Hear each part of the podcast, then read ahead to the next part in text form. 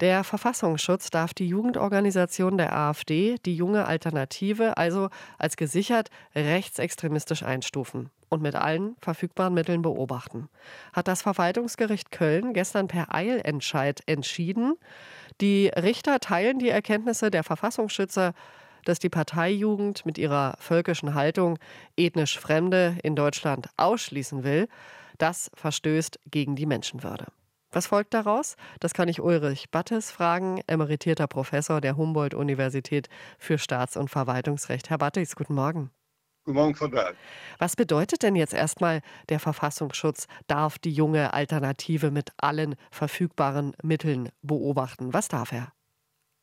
Der Verfassungsschutz ist ein Nachrichtendienst, das heißt, er dient dazu, Nachrichten über verfassungsfeindliche Organisationen und Personen zu sammeln und diese dann auch auszuwerten und auch bekannt zu geben. Das bedeutet ja, dass man, äh, ja, äh, wenn man zu Unrecht äh, beschuldigt wird, diskriminiert wird.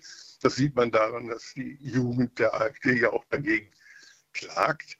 Äh, es ist einfach unangenehm, wenn man so benannt wird. Und es ist diese äh, Nachrichten, die, die, der Nachrichtendienst eben für die Regierung sammelt, sind dann die Grund, mögliche Grundlage für ein Verfahren gegen diese Organisation. Sollte die Bundesinnenministerin ein Verbot der jungen Alternative anstreben? Das ist eine Entscheidung, die die Innenministerin selber äh, fällen muss. Sie kann äh, das, zumindest muss sie es in Erwägung ziehen, das ist keine Frage.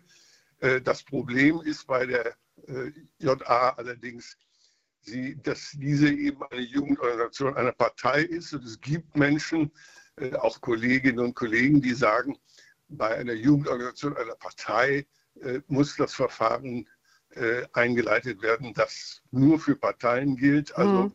ein Verbot nur durchs Bundesverfassungsgericht.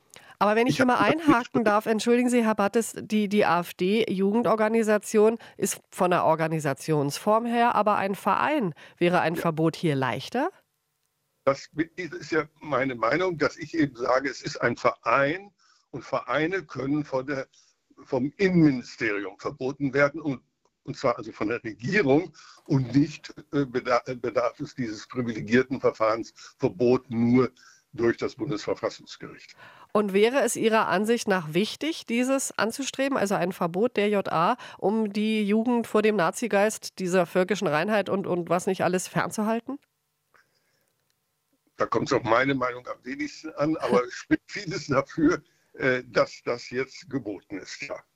Was würde ein Verbot konkret bedeuten? Ja, das ist Feierabend. Dann, die, dann werden die Mittel eingezogen und die das darf, man darf sich nicht mehr treffen. Und wenn man es trotzdem macht, wird man strafrechtlich belangt. Hätte das Auswirkungen auf die Gesamtpartei? Ja, sicherlich hat das eine psychologische Auswirkung. Deshalb wehren sie sich ja auch. Die AfD klagt ja auch dagegen. Äh, das ist gar keine Frage. Aber die Partei selber wäre damit natürlich nicht verboten. Und äh, bleiben Sie dabei, äh, dass ein Parteienverbot für die AfD jetzt, dass es nicht äh, sinnvoll ist? Sie hatten es vor kurzem mal länger ausgeführt.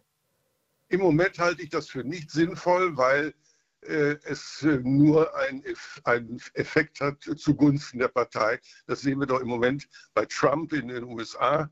Äh, gerade neue Gerichtsurteile führen dazu, dass die Leute aus einem Gefühl von Fairness, Mitleid ihm noch eher ihn noch eher wählen. Ich bin aber der Meinung, man sollte jetzt sehr genau schon prüfen bei der AfD und ankündigen, dass, wenn sich das Ganze erhärtet, dass man dann nach der Wahl in Thüringen äh, ein äh, Verbotsverfahren äh, anstrebt. Ich danke Ihnen fürs Gespräch am frühen Morgen. Danke sehr. Bitte sehr. RBB 24 Inforadio vom Rundfunk Berlin-Brandenburg.